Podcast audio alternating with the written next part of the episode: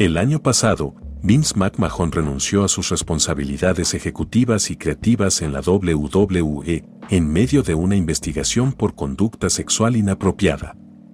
Desde entonces, su hija Stephanie McMahon ha pasado a ser codirectora ejecutiva de la empresa, junto a Nick Khan, mientras que su yerno Paul, Triple H, Lebeca ha asumido el control creativo del producto de la empresa.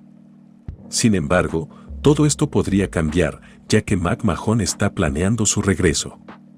Según un nuevo informe del Wall Street Journal, McMahon está buscando volver a la junta directiva de la compañía y traer aliados con él a la junta en forma de ex copresidentes de la WWE y directores Michelle Wilson y George Barrios.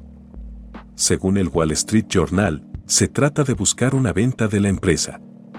Actualmente, McMahon tiene la mayoría de votos en la empresa debido a las acciones que posee. En cuanto a por qué esto está sucediendo ahora, los acuerdos de derechos de televisión de la WWE con NBC Universal y Fox están a punto de expirar pronto, lo que significa que la compañía estará buscando hacer grandes ofertas para su programación de Raw, SmackDown y NXT.